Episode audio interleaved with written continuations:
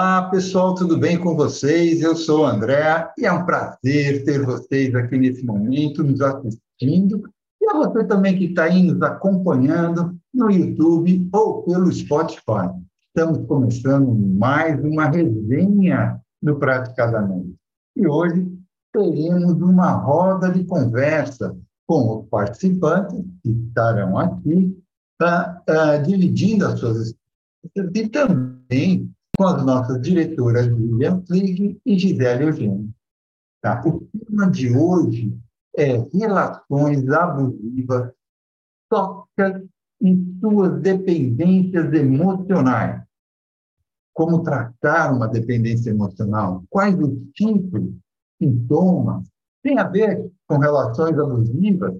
E qual é a importância da terapia nesse processo de identificação e reconstrução. Mas antes de começar, gostaria de lembrar a todos que estamos nas mídias como o Instagram, no Spotify, no YouTube, no Facebook e também no WhatsApp.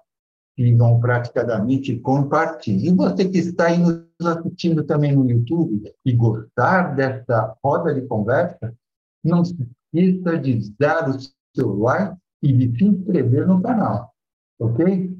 Então, ah, ah, também lembrando, vamos ter um convidado especial aqui comentando sobre a, a personalidade de um caso que ocorreu no BBB, tá? E ele vai fazer essa análise dos pés desses dois, dessas duas pessoas. Então, fique aqui conosco e vocês vão ver que interessante que vai ser. Tá? Agora eu vou passar a palavra, então, para a Gisele e uh, podemos, acho que ela vai até começar com um vídeo, certo, Gi?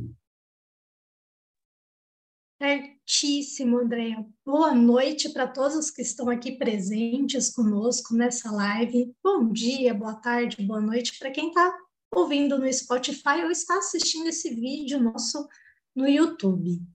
Hoje a gente vai trazer esse tema, né, de relacionamentos abusivos, relacionamentos tóxicos. E já para começar, nós vamos trazer um vídeo de uma das participantes do Big Brother. Aliás, o Big Brother esse ano está dando o que falar sobre esse tema, até por isso nós o trouxemos, né? Esse tema está tão à tona e é de extrema importância que a gente fale sobre isso, tanto para o terapeuta como como o terapeuta pode abordar casos assim, quanto também para o público em geral, porque vocês vão ver no vídeo que a participante ela fala algo muito lindo e eu quero que vocês prestem atenção no que ela fala. Muitas vezes, a pessoa que está dentro de um relacionamento abusivo, ela não percebe que está lá.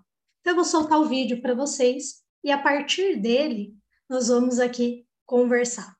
Só um minutinho para a gente colocar aqui na tela. Eu vou pedir para o Andréia, para a Lili e para o Irmo, que são os primeiros aqui na minha tela, se o som está saindo ok.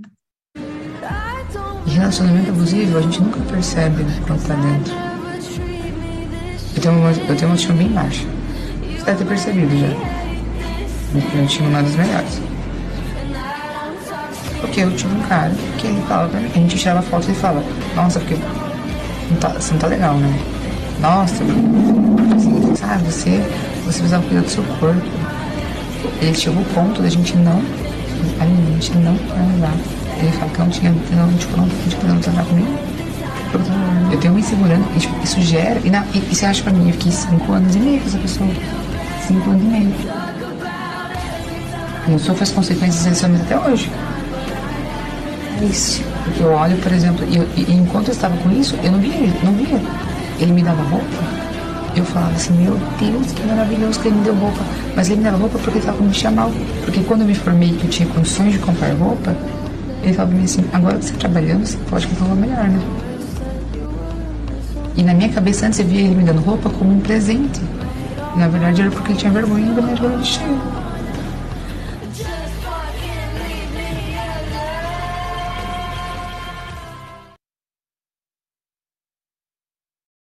Pois é. essa é uma das formas, eu vou colocar entre aspas aqui, velada, de uma forma de abuso. Quando aquela pessoa ela começa a falar para o outro indivíduo, dando dicas, sugestões, palavras de amor, que na verdade escondem por trás uma forma de agressão. Quando a gente fala de relacionamentos abusivos, para algumas pessoas, a primeira imagem que vem é um relacionamento agressivo fisicamente, aquela mulher que apanha, aquele homem que apanha. Porque, gente, por favor, relacionamento abusivo não é só homem que comete contra mulher. Também existem mulheres que cometem contra homens. Então, isso é muito, muito, muito importante que a gente traga isso aqui também para a nossa roda de conversa, né? Porque isso é importante a gente falar. Então, existem vários tipos de abuso. Existe o físico, que é aquele que o indivíduo apanha dentro do relacionamento, como também existe o abuso verbal, psicológico, emocional, é, talvez alguns de vocês já tenham visto essa cena e espero que nunca tenha sido consigo. Mas aquele soco na mesa, um soco na parede, um soco na porta, isso é uma forma de agressão. E tudo isso a gente precisa trazer à tona, a gente precisa falar com, sobre isso. Eu não sei se em uma hora de live a gente vai conseguir falar sobre todo o assunto que a gente tem para falar sobre relacionamento abusivos, porque estamos aqui com excelentes profissionais porventura, tenho certeza, alguns aqui já trataram relacionamentos abusivos. Muitas vezes, quem busca é a vítima desse relacionamento. Poucas, se não raras, eu nunca tive na minha experiência o abusador procurar ajuda. Né? Eu sempre tive comigo as vítimas procurando ajuda e muitas delas que dá aquele pequeno trabalho, assim, até elas entenderem que são vítimas, porque não cabe a nós dizermos verbalmente isso, pelo menos a mim não cabe. Eu vou trabalhando até que a pessoa vá compreendendo. E a Gerleide já está contribuindo aqui, que ela já teve uma abusadora. Gerleide, daqui a pouco a gente vai querer ouvir você, combinado? E eu já vou trazer aqui a Lilian para o nosso bate-papo. Lilian, dentro da sua experiência, traz um pouquinho para a gente sobre esse assunto. Então, é, boa noite a todos. É, mais uma vez um prazer estar aqui trazendo nossas experiências, né? Na verdade, é, nós mostramos, nós vimos aí é, algum, alguns sinais, como a Gi falou, é, da, da relação abusiva, né? E aí você vai ver que vai entrar uh, um desejo de controlar, que, que nós vimos ali com relação a esse vídeo em especial, né? a necessidade de mudar o outro, né?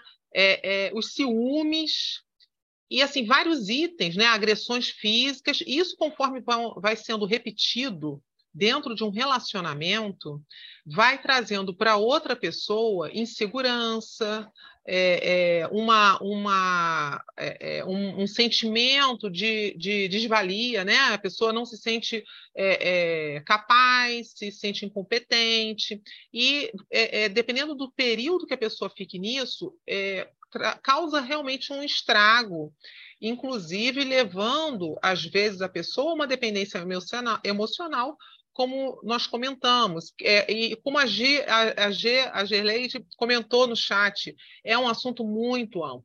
Se nós formos falarmos aqui, é muito amplo. Então, é, é, nós vamos é, é, falar aqui não só da, da, das características, a como também, mais à frente, nós podemos é, dar dicas para as pessoas como modificar isso, não só através da procura ao terapeuta, mas também de é, é, procurar ter um outro olhar a respeito de si, da própria pessoa, né? Então, assim, é, como a Gi falou, uma hora é pouco tempo. Nós vamos ainda ouvir a, Gi, a, a vamos ouvir outras pessoas, e eu vou, aproveitando que o assunto é uma, um assunto que está na mídia, eu vou convidar o Irmo, que é nosso convidado aí, que ele consegue ter uma, trazer uma outra visão também com relação a esses personagens, principalmente esses que foram expostos na mídia, é, de características que não é só a característica é, é, é emocional, mas a característica física que, que também traz. O Irmo ele, ele olha os pés da pessoa, né, Irmo? Eu vou passar para o Irmo agora, porque ele vai até. Vamos mostrar um videozinho também que o Irmo fez, muito interessante, gente. É um vídeo gostosinho que vocês vão ver rápido, vão, vão achar que acabou já e o vídeo, né? Vou passar para você, Irmo. Irmo, por favor, faça suas considerações e aí para a gente para contribuir. Boa noite a todos, boa noite às pessoas que estão aqui participando com a gente ao vivo, aquelas que vão nos ver depois no YouTube ou nos ouvir no Spotify. Um abração a todos vocês. Então, quando a gente começou a falar sobre esse tema semana passada, é, é, houve essa questão aí do, dos Big Brothers e o pessoal me falou, eu fui atrás dos pés. Né? Uh, dentro da psicanálise, uma coisa que me chocou absurdamente foi quando a minha professora, Débora Damasceno, virou para mim e falou assim: Nós somos 100% frutos do meio. Aí eu virei para assim: Não, mas e a genética? Ela falou assim: 100% fruto do meio. Eu, mas tem a genética. Porque na época de Freud, não tinha 100% fruto do meio. Aí eu falei, meu Deus do céu, né? E de repente, eu venho descobrir um negócio chamado epigenética, que fala exatamente o que Freud falava, que nós somos 100% fruto do meio. E então, foi quando eu mudei a concepção dos pés, né? Os pés que nós temos são mecanismos de defesas que nós assim, criamos já no útero da nossa mãe para nos defendermos aqui fora. Tá?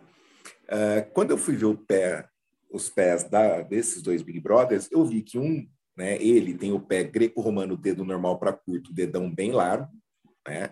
Então, e ponta quadrada, ou seja, é mais rústico, é uma personalidade mais bruta, é naturalmente é, de comando, né? Então, assim, é uma personalidade mais agressiva, né? Desde criança, não é agora, é desde criança. E ela já é uma, uma pessoa que tem pés greco-romanos, dedos longos, né? Então, são, quem tem o pé mais com os dedos mais curtos, geralmente são mais rústicos, são mais agressivos, são mais de ação e reação. É, a paciência de uma pessoa é proporcional ao tamanho dos dedos dos pés. Né? E quem tem os dedos longos já é mais sensívelzinho, né? É mais sofisticado. É... Então, assim, Marília Pera, né? Que é um exemplo de uma mulher que eu acho que é uma sofisticação em pessoa. Dedos longos, né? Então, assim, quando, quanto mais longos os dedos, mais sensível. Porém, é, existe dentro da, do conceito psicanalítico uma, uma, uma questão de que todo masoquista é um sádico frustrado. Então, o sadismo frustrado vira masoquismo, né? E aí começa a questão de se eu encontro alguém que me machuca e eu preciso ser machucada porque eu entendi, eu aprendi que isso é uma coisa boa, porque eu vi meu pai fazer isso com a minha mãe e vi que era assim, que era amor, eu vou aceitar. Ou ao contrário, eu vi minha mãe dominando meu pai, minha mãe mandava em casa, aí eu pego uma mulher que manda em mim, me humilha na frente dos outros e eu acho isso que é amor. Porque é o mesmo que a minha mãe dava para o meu pai, é o mesmo que ela dava para mim, e agora a minha esposa dá para mim, olha que legal. Então, assim, é, a gente tem aí características fisiológicas, né, que são uh, os temperamentos que as pessoas já nascem com, umas, com predisposições a, a ter relacionamentos tóxicos e também o meio influenciando o surgimento desses relacionamentos tóxicos, inclusive tendo eles como normais. Isso que é o mais complicado.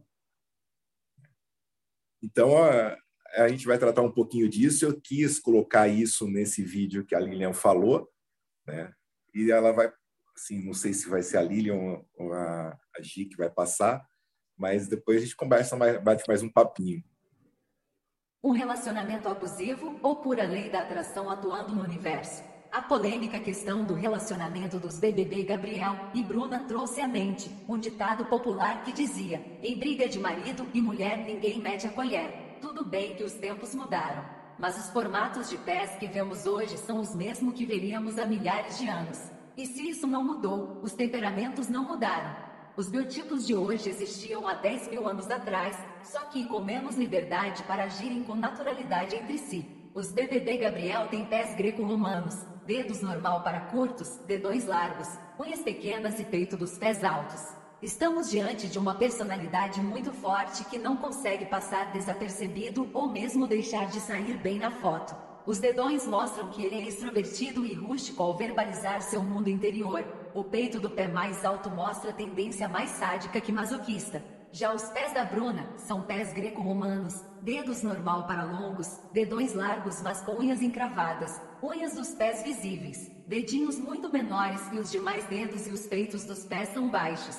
Sua personalidade tem o dom de ser o que as pessoas querem que ela seja, o dedões com unhas encravadas, que ela sabe ser bem inteligente, que se preocupa com o que vai falar e como vai falar o que pensou. Os peitos dos pés mais baixos revelam uma tendência ao masoquismo. Agora, sabendo um pouco mais sobre o que os pés deles falam. Será mesmo um relacionamento abusivo ou por atração de opostos?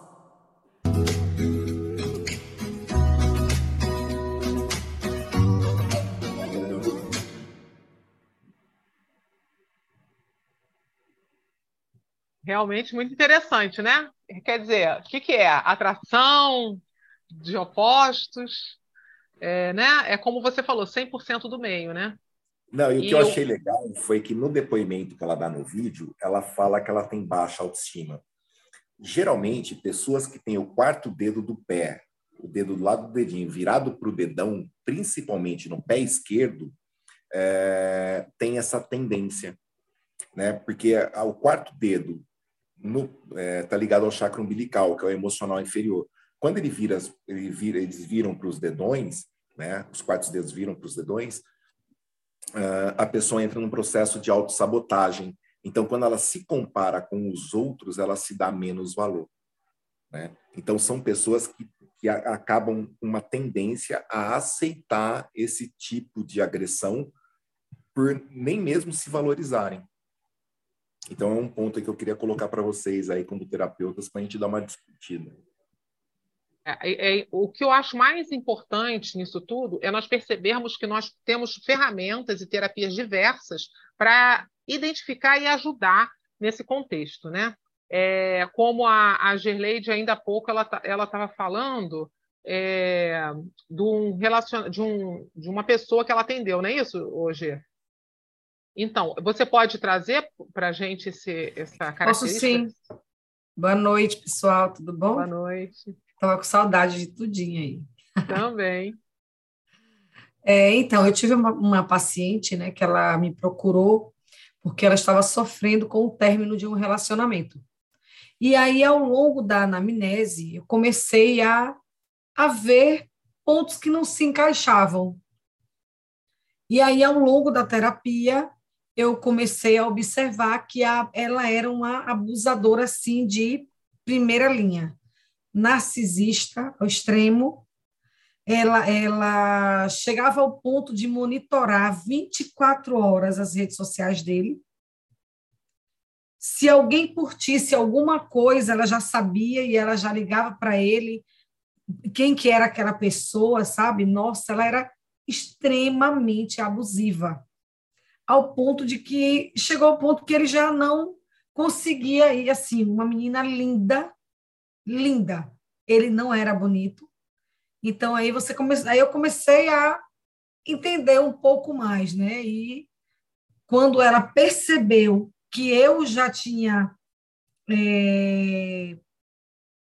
definido isso, né? Ela saiu, ela se afastou da, da terapia. Porque ela queria que eu validasse tudo o que ela me falava. E a partir do momento que eu comecei a mostrar para ela que não era né? Eu cheguei a fazer uma, uma dissociação e ela, ela nem se dava conta disso. E ela se afastou da, da terapia, ela sumiu. Interessante. É interessante, assim, é, é como é, agir. Lá no início ela falou, né? Que às vezes a pessoa está dentro de uma situação e a pessoa não identifica, né? É, ela sim. não identifica nem que ela é abusadora, nem que ela não. está sendo. Aí mostra Exato. como nós precisamos de terapia, né? A gente quer falar muitas vezes assim: ah, eu não preciso de terapia, não, tá tudo certo comigo, eu estou bem. Eu conheço é. muita gente que fala isso. Aí quando a pessoa vai para terapia, que ela uhum. começa. Aí ela. Gente, eu não via isso. Né? Eu costumo é. dizer que terapia é como se você fosse para fora do país.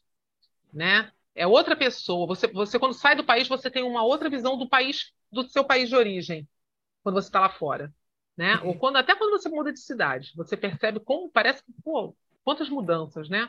A terapia é a mesma coisa. É, outra pessoa, um terapeuta, ele vai conseguir ver e avaliar e perceber é, esses gatilhos e, e, essas situações, né? Com relação a, a, a, a, essa relação mesmo abusiva, que às vezes não tem nem é, é algo físico, não necessariamente é, é, sai agressões físicas, uhum. mas a, a, a, agressão. A maioria das vezes não é física. Não, a, a maioria não. A é, dela ainda para ajudar, é não verbal.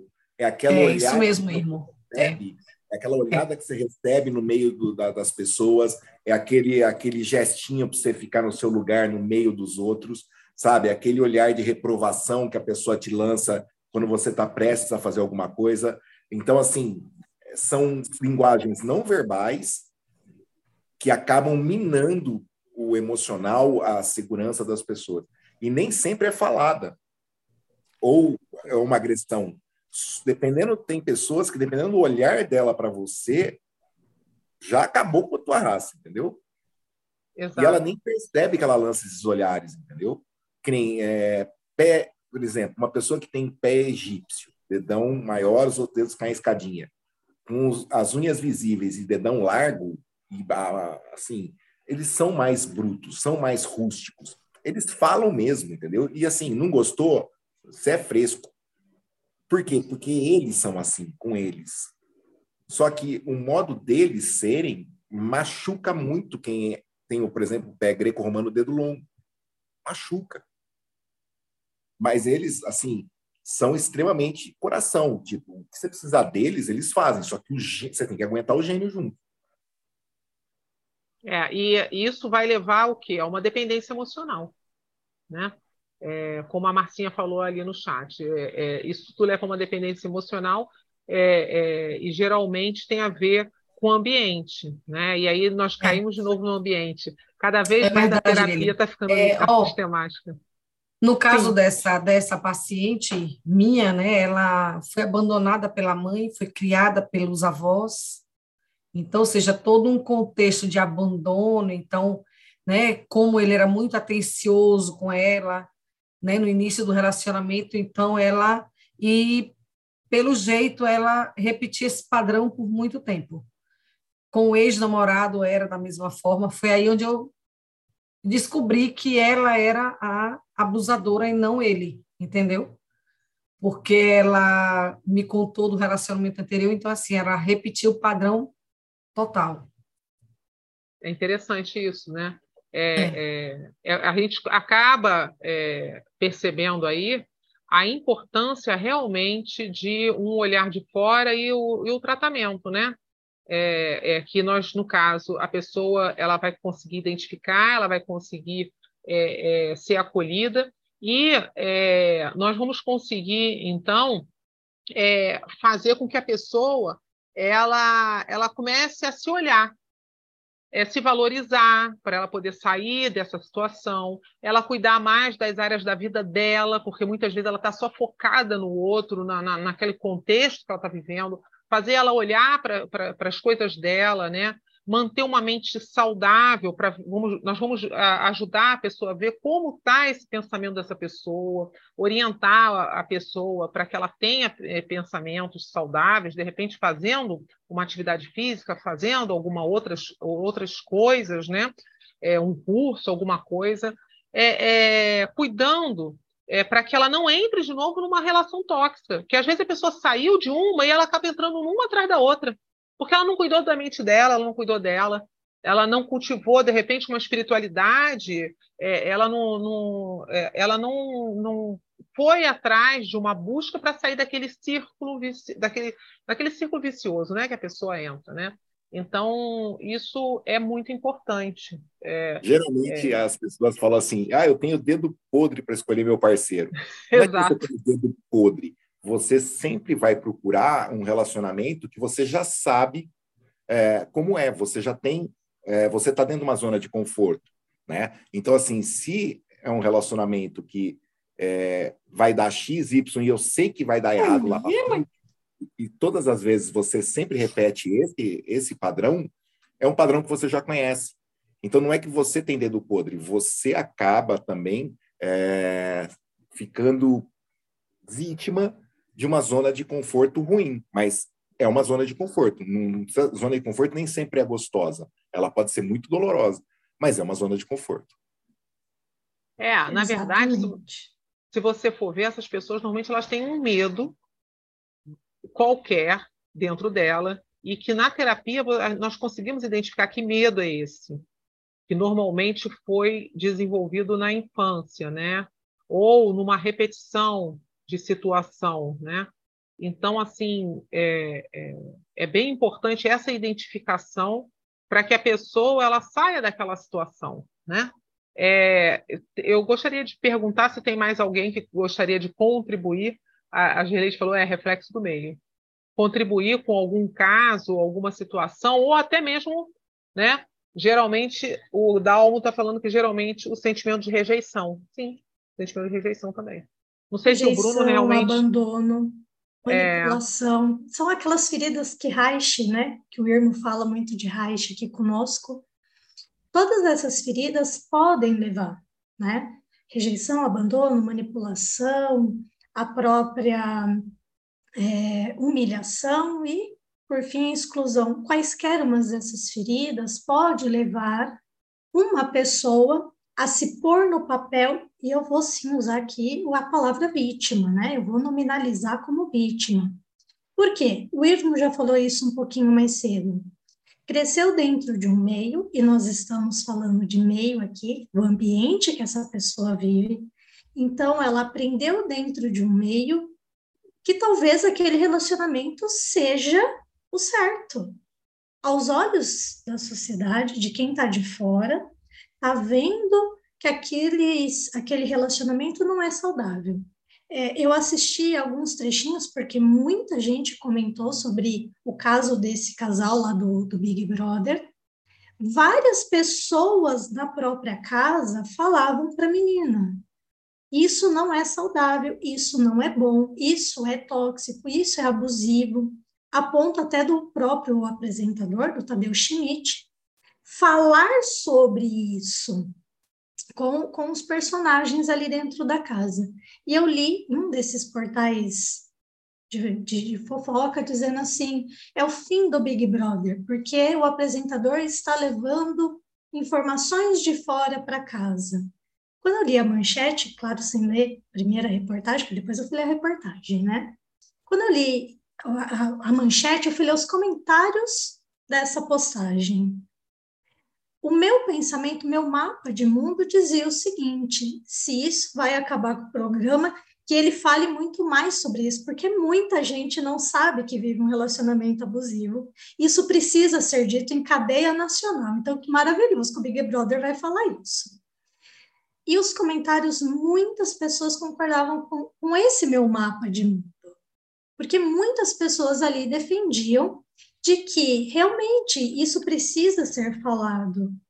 Por quê? Nós, como terapeutas, como eu falei um pouquinho antes, é bem desafiante para a gente falar verbalmente ali, jogar no ventilador para um cliente de que ele está vivendo um relacionamento tóxico ou abusivo, né? Lembrando aqui, gente, abusivo é aquele que tem por intuito, por intenção, a agressão mesmo, o controle, ferir o outro. O tóxico, ele é, ele não tem não, a necessidade de controlar, mas ele tem aquela coisa psicológica ali com a pessoa, de menosprezar, que são gatilhos para que o outro se sinta mal para que aquele abusador se sinta melhor, ele se sinta superior que o outro, né? A Marcinha falou aqui que lá no Big Brother, né, a, menina, ela mesma se sentia culpada com a imagem que o relacionamento custou para ele. Ou seja, nossa, coitado, tomou um esporro do apresentador em cadeia nacional, ao vivo, lá para não sei quantos milhões de pessoas assistindo, por causa de algo que ele fez comigo. Esse, infelizmente, é o padrão de muitas vítimas. Existem inúmeros perfis no, no Instagram que falam sobre é, transtorno de personalidade narcisista, relacionamentos abusivos, e eu quero deixar até para vocês, colegas, um livro que ele é bem bacana, que ele fala sobre é, o título, né, O Homem Narcisista. Esse é um livro que ele está no aplicativo de audiobook que chama YouBook. Você consegue ouvir esse livro lá. Depois eu achei ele muito interessante, eu acabei comprando. E ele traz várias coisas que podem identificar um relacionamento narcisista, de um possível transtorno de, de personalidade narcisista. Nós, como terapeutas, hipnólogos, na nossa grande maioria aqui na sala, a gente não pode diagnosticar, a gente não pode dizer, ah, essa pessoa é narcisista. A gente pode dizer que tem traços de, que tem algumas coisinhas de, só cabe o diagnóstico a um psiquiatra. Então, não nos cabe isso. Porém, cabe a nós conhecermos cada um dos pontos, até como a Gerleide falou. Ela foi ouvindo a história aqui, foi ouvindo a história ali e conseguiu entender que a cliente na frente dela, na verdade, era abusadora, né? A Marcinha disse, que a, a participante lá do programa, achou que ela foi permissiva, né? E não percebeu quão longe já estava indo tudo aquilo. Geralmente é assim. Geralmente, quando o cliente já vem depois de um término de relacionamento, é, não é não é 100% assim, geralmente, a pessoa vem com um sentimento de culpa. E se eu tivesse feito diferente? E se eu tivesse agradado mais? E se eu tivesse é sempre é assim, o que eu mais poderia fazer para que aquela pessoa não me deixasse, não me abandonasse, não me traísse, né? É muito comum muitas vítimas aceitarem traições. Sabe aquele famoso melhor, é, como que é? Pior com ele, é, ruim com ele, pior sem ele, ou com ela, né? Vamos colocar aqui para o indivíduo. Vila, você ergueu a mão, bora lá. É, eu não sei se isso vai ajudar muito na conversa, mas é, o que o irmão falou em relação ao olhar, em relação à a, a, a, a, postura do, do abusador é muito, muito verídico, né? Ah, então, quando você começa a identificar esses gatilhos e começa a passar tudo isso, é, é complicado. Quando eu vejo a Gerleide falando que ela tem uma postura de ela tem uma cliente é, abusadora, no, no consultório, na verdade, ela está buscando um aliado, né? Alguém que, que vire, dê a, o veredito dela e, e fala assim, tá que vendo? valide ela, né?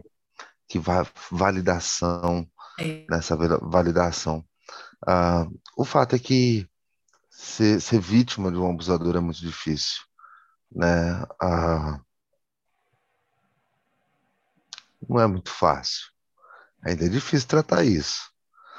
Mas o bom é quando você começa a sair desse, dessa postura do, do, do abusador, você consegue ajudar pessoas. Né? Eu acho isso muito bacana. Assim, André, não... o abusador ele tem a capacidade de isso em qualquer grau, né? É, seja no relacionamento tóxico, seja no relacionamento abusivo, ele consegue minar a sua a sua chance de fazer bem feito. É como se você fosse incapaz. É. Então, tudo que você faz, você precisa daí do aval e nunca vai ter um aval positivo. Não. Você nunca vai fazer o bem suficiente para agradar o abusador. Você sempre vai estar fazendo, pedindo uma aprovação E a, a dependência, ela vem pela essa validação do abusador. Né? Quando você nota isso, quando você percebe que a melhor coisa que você tem para fazer na, naquela situação é se afastar do abusador, e aí você consegue respirar um pouco, né? Então, quando você é, começa a ter situações de colocar palito de dentro debaixo da unha para sentir a dor e ninguém poder ver, é, outra situação é de olhar no espelho e não conseguir identificar a própria imagem, ter uma desfiguração, você começa a perceber que a relação tóxica ela começa a se tornar um transtorno pós-traumático, porque ela é contínua, ela não é de um dia. Então você não sabe quando o abusador vai vir, você não sabe quando ele vai chegar, em que momento ele vai estar e o que ele vai falar, e como é que ele vai te olhar. Aquilo que você fez foi, foi bom, foi perfeito, e aí sua imagem vai diminuindo, sua autoestima realmente mas você pode estar vestindo ouro para você, tanto faz. Ele tem o prazer de tirar o sabor de você viver a vida, né? Então, a, na minha na minha visão é assim, para quem for assistir isso, né? Esse vídeo é existe uma saída, existe um meio de você chegar ao outro lado, porque tudo é passageiro. Quando você não tiver mais vontade de levantar da cama, faz pequenas coisas porque são isso que vai te ajudar. É verdade. É, e a Marcinha colocou ali que ah, normalmente essas pessoas elas acreditam, elas têm uma baixa estima grande, né? Elas acreditam que as suas escolhas vai mudar por amor e se anula. A pessoa se anula achando que o outro vai mudar e vai melhorar um momento. E não é isso Olha, que acontece, né? Eu vou, eu vou falar uma coisa, um, um, um testemunho meu. Eu Acho realmente que esse assunto precisa ser falado, suicídios precisam ser falados, ansiedades precisam ser falados, porque pessoas no set terapêutico, e eu vivi isso, não têm essa expertise, porque a única coisa que uma pessoa que sofre abuso precisa é de uma aceitação incondicional positiva, é de um acolhimento, de uma carícia. Porque assim como um cachorro de rua, ele está todo berebento, todo sujo, e ele pode ser pitbull, ele pode ser um vira-lata, ele está machucado. Então não adianta você falar assim, olha, levanta, sai andando, que não vai funcionar para o cachorro. Por mais que você estenda a mão e chegue perto dele, ele vai te morder, ele vai te atacar. E assim, você pode chegar, mas chega com calma. Um coração machucado, você não, você não entra com sapato, você tira o sapato para andar. Um tempo atrás eu vi o Durante falando aqui que na hora da terapia é, são dois seres humanos conversando, né? E quando você for fazer a terapia é olhar na horizontal. Ele não quer ser menos, ele não quer ser mais, ele quer ser visto, né? Então a, a necessidade de você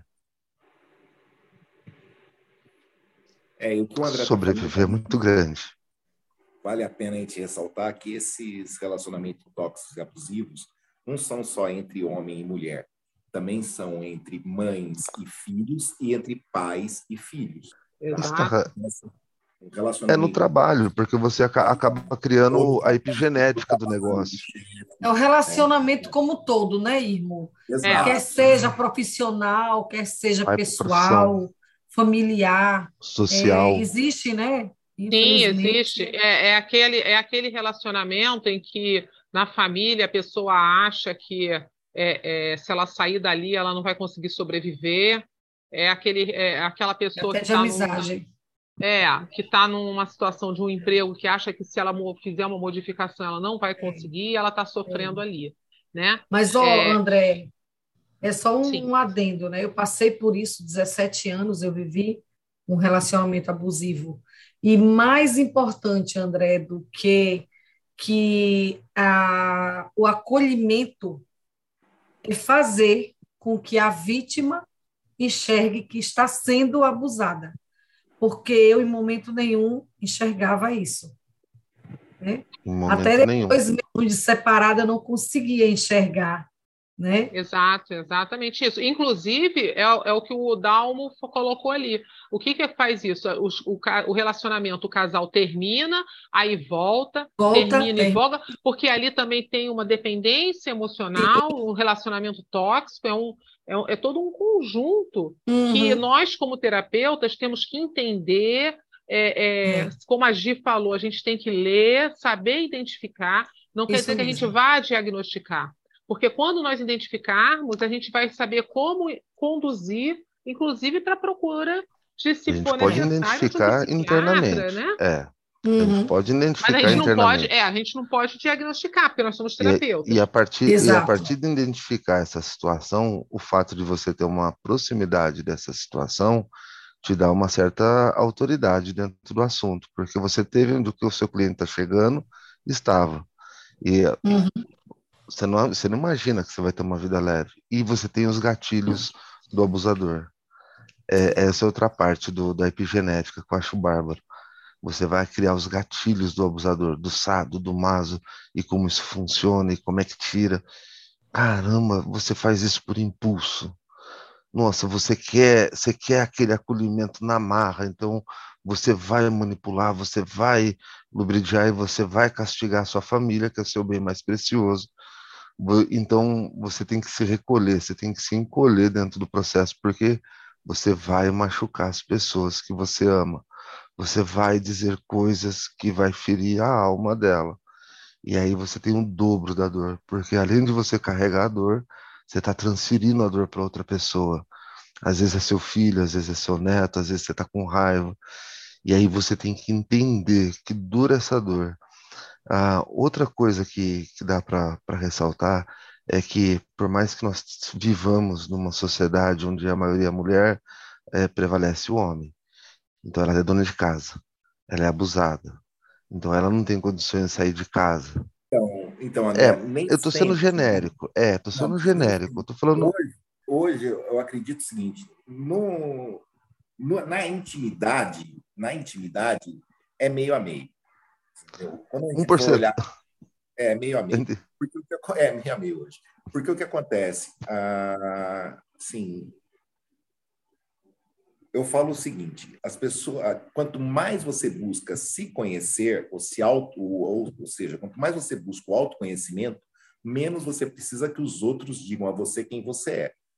Né? Exato. Isso é uma, uma, uma, uma linha de raciocínio que eu sempre tive. Então, o que acontece? Muitas vezes, é o que eu falei, a pessoa nem percebe que ela é abusadora, nem percebe que ela tem um perfil de comando. Porque para ela. É abusado. É porque para ela é tão natural que a, todo mundo já aceita que ela nem se dá conta. É como a G, ela... a G falou, é, que ela atendeu uma pessoa assim. A pessoa era abusadora e. Não, mas isso, isso vai desde um patriarca com uma matriarca. Eu conheço uhum. aquela, um exemplo claro de uma pessoa abusadora né? E tóxica é aquela o diabo veste Prada, né? Sim. Inclusive oh. no meu livro. Aquele é, aquele é bom. Total, né? E você vê o egípcio, dedão quadradão, todas as unhas visíveis. Então é uma pessoa que tinha poder e para ela era assim, o que existe é o que eu quero. E simples assim. Então, assim, ali você percebe uma pessoa manipuladora e abusadora em é ambos que... os casos não se vê, né, né, Irmo? Em ambos os é. casos, tanto o abusador quanto o abusado, ele não se vê nessa condição. Né? Eu tive no meu consultório uma abusadora e eu fui abusada e em nenhum dos casos se via, se enxergava dessa forma. Não, porque vi, acaba... É. porque quando isso se mescla, por exemplo, uh, existe uma as fases do desenvolvimento infantil, né, é, onde Reich acaba pegando isso muito da primeira fase da linha reichiana, né, que é a psicanálise. É, quando você começa a analisar, por exemplo, a, a fase do, do controle dos esfíncteres, né, que é a fase anal. Então, ela vai dos, do, dos dois, de, vai, eu vou colocar só de dois a três anos. Mas por que isso? Porque hoje muitas crianças, para entrar na creche, tem que entrar desfraudada. Então, o que aconteceu? Houve um desfraude for, forçado fora forçado. do período para aquela criança se adaptar ao meio. O que, que acontece com uma, uma criança que é desfraudada desse jeito? Ela vai crescer como adulto controlador. Porque ela não adquiriu um controle natural dos esfíncteres, ou seja, do cocô e do xixi dela. Ela foi forçada a isso e levou bronca caso fizesse errado. Então, ela é uma criança que ela vai ser mais controladora. Ela, e esse controle exagerado dessa criança pode levar, inclusive, a uma submissão exagerada. Um medo exagerado de, de, de perder o controle, um medo exagerado de levar bronca. E tudo isso tem a ver com o simples fato de você só cuidar de uma forma natural da fase de desenvolvimento daquele ser humano. Né? Então, hoje, muitos problemas que a gente vê na vida adulta e esses relacionamentos tóxicos, abusivos, tem a ver, muitas vezes, do zero, né, do, do, do pós-parto até os cinco anos de idade, gente. Né? Por que, que aumentou o número de crianças autistas ou com espectros autistas, né? que agora está na moda, a, maioria agora vai fazer exame e acaba tendo espectro autista? Porque o que acontece? O autismo está ligado ao olhar. Né? A mãe hoje está amamentando, olhando a televisão, está amamentando, vendo o, tele, vendo o celular, ela não está mais olhando no olho do filho dela. Aí essa criança que nessa fase entender que o olhar do outro existe o outro, ela não entende. Aí ela se introjeta. Que é uma coisa tão ridícula. Olhar no olho do seu filho enquanto amamenta. É. Mas a carícia são pequenos gestos, né? Exato. Entendeu? E, e o pior de tudo é que é, muitas vezes o abusador ele faz esses pequenos gestos. Ah, faz. Ele é mais importante do que ela na minha vida. Estranho, né? O valor dele, por mais que eu tenha convivido com ela, e aí estamos falando de uma situação de narcisismo, né, onde a, o conflito dos dois eram, ainda é, ela teve câncer agora, foi ele que cuidou dela, para dizer que ele é o melhor para a sociedade, e depois fez ela pagar todo o tratamento, e ela se acha útil porque ele me olhou. Até hoje, ela pensa nisso e, e roga nisso. Enquanto isso, os filhos ficam esquecidos sobre né, a tutela dele. Tem irmãos mais velhos, com 50 anos, que ainda choram a opressão dele. Eu saí de perto. E o que me ajudou demais foi ter amigos. Amigos passageiros. Foram mudando subir na escada, né? E aí vai. Ele conseguiu deixar as irmãs dele contra mim. E era criança. É como a Gi falou, rede de apoio. É. é, mas é natural, gente, que nem eu conheço o, o abusador. Muito natural. é, é, é, porque assim, o abusador, vamos supor, uma personalidade mais forte, ou é do jeito dela, né, ou acabou que nem eu falo o seguinte: tem um tipo do Enneagrama, por exemplo, o Enneagrama tipo 8, que ele é, ele, é, ele é tido como o patrão. É assim, aquela criança que desce para jogar bola, ou você joga a bola do jeito que ela quer, ou você apanha, ela cata a bola e leva embora, porque a bola é dela, o jogo é dela, e você está lá porque ela deixou. Então, é, é, um perfil que já existia no Enneagrama, que é uma ferramenta antiquíssima de perfil, de perfil psicológico né? que é uma ferramenta SUF. Então, se você parar para analisar, esses tipos de, de que nem, é, um dos primeiros a relatar três perfis de personalidade foi Platão, quando ele coloca o homem ouro, o homem prata e o homem bronze. Né? Platão já descobriu que existiam três temperamentos meio básicos do ser humano. E é engraçado quando você olha, por exemplo, duas pessoas de dedos dos pés curtos conversando. Elas são brutas entre elas. Parece que elas estão se batendo e elas só estão conversando. E você vê duas pessoas de dedo longo conversando, é, eles são bem é, sofisticados entre si. Então, é uma conversa que irrita quem tem dedo curto, por exemplo, porque não consegue entender a subjetividade daquilo. Né? Mas entre eles está tudo bem. Né? que nem uma casa com pessoas de dedo longo, uma casa mais silenciosa, uma, uma casa com pessoas de dedo curto, uma casa mais barulhenta, porque o dedo curto ele berra, né? E dedo longo odeia grito. Então é muito bacana a hora que a gente começa a ver que existe não só a parte social, né, como uma, uma predisposição aí é, já vinda do útero. É isso que eu quero deixar claro. Não é genética, mas durante a fase gestacional, a criança, né, aquele, aquele ser já começou a receber informações da mãe de quais mecanismos de defesa ele deveria já trazer para melhor se adaptar ao mundo que ele iria chegar. Quer dizer, o meio fazendo é, é a personalidade da pessoa. Né? O meio fazendo.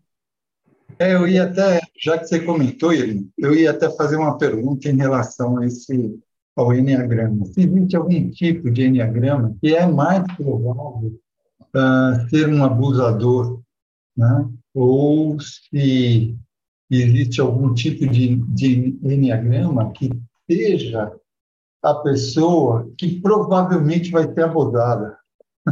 Então, existe.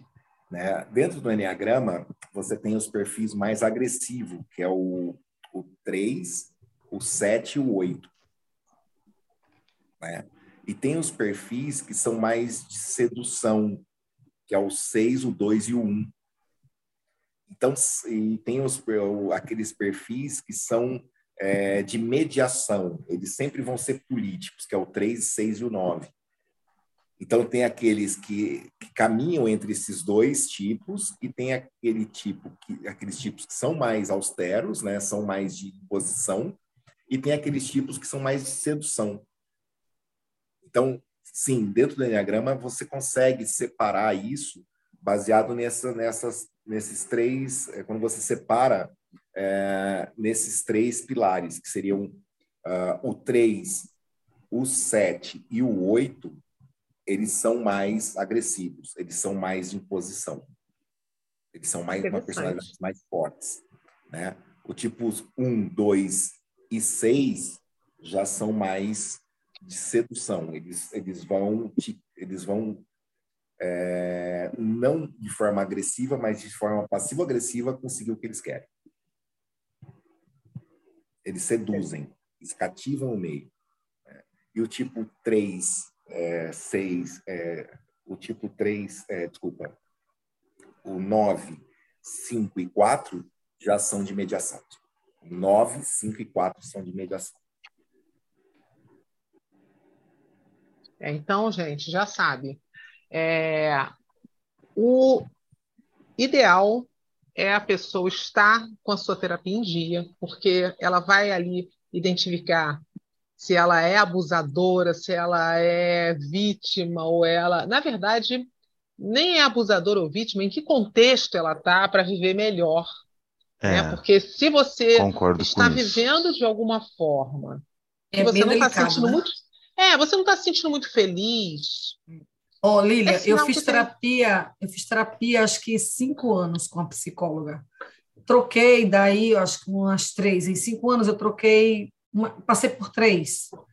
E somente no meu curso de psicanálise, quando eu tive que fazer né, a terapia, foi que a minha psicanalista é, me mostrou. Identificou. Ela identificou e, e, conseguiu fazer com que eu identificasse, né? Porque qualquer um sabia, até quem vivia próximo a mim, eu não enxergava. E ela fez com que eu enxergasse, somente na psicanálise, acredita? É, eu acredito. É... Não, eu acredito. Aconteceu tanto, mesmo comigo. Tanto é que a psicanálise de a psicanálise de Reich, por exemplo, fica mais evidente ainda porque ele vai te mostrando nas couraças, né? Olha como é que está seu pescoço, olha como é que está seu peito, olha como é que está sua respiração, olha formação como é tá no maxilar. É, olha como está seu maxilar, olha como é que está sua pelvis, né? Seu umbigo está para dentro, está para fora. Hum. Então você consegue ir mostrando para a pessoa ali, ó, seu corpo está mostrando isso. É. Por quê? Aí a pessoa vai te explicar. Aí ela vai ser obrigada a se ouvir explicando. Né? Uhum. Que é o que é, é. da psicanálise. É fazer é, a pessoa se ouvir, né? Explicando. Então, nós podemos dizer que se a pessoa está fazendo a terapia durante já um processo de um bom tempo e não está é, vendo mudanças, o ideal seria ela procurar uma, um outro tipo de terapia? É, eu, eu, vou dar a minha opinião. Peraí, é... peraí, gente, peraí, peraí, peraí.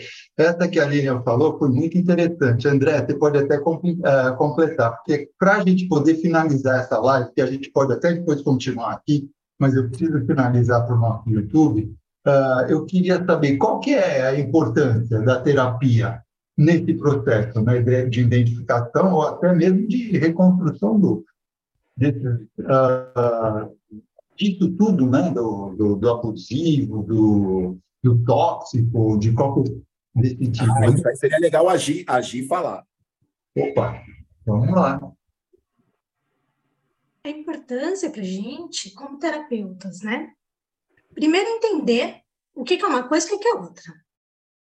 Eu vou partir daí, gente. A gente precisa entender tudo isso até para poder explicar para o cliente. Porque se o próprio terapeuta tem dúvida, não conhece, não sabe, vou puxar a orelha de todo mundo aqui, porque vocês sabem que eu gosto de puxar a orelha com isso. Nós estamos aqui numa sala com cerca de 12 pessoas. Dessas 12 pessoas, várias aqui passaram por relacionamentos abusivos. A Gerleide, muito obrigada, Gerleide, por esse seu depoimento. Passou por várias terapias até ela entender que ela viveu um relacionamento abusivo.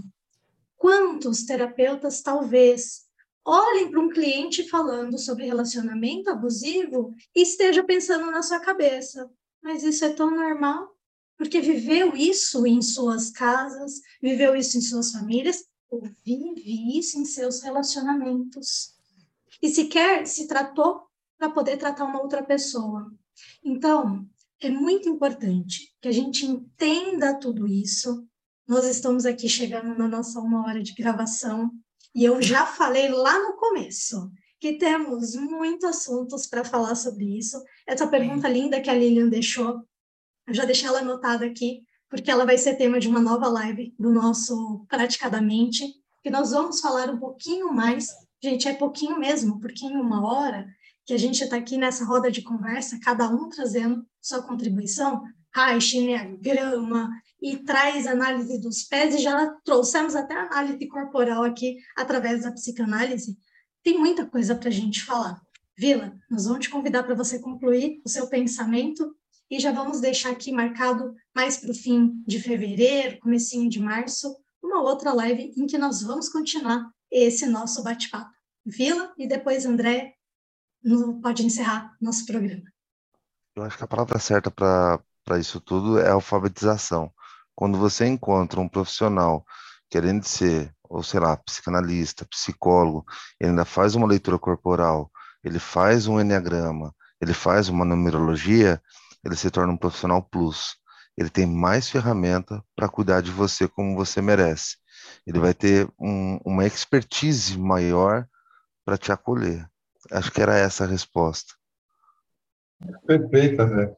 Legal. Bom, gente, então, Uh, vou aproveitar que já que concluiu uh, firmemente aí, eu vou, acho que vai encerrar então essa, essa nossa aula sensacional que tive, essa roda de conversa sensacional que tivemos aqui, e foi até bastante esclarecedora, né? Espero que vocês tenham gostado, e você também que está aí nos assistindo tenha gostado, e lembrando a todos que entre sigam o Instagram do Praticadamente, porque assim vocês vão ter uh, um comunicado das nossas próximas uh, resenhas, aulas, ou roda de conversas, né? Que vamos ter por aí.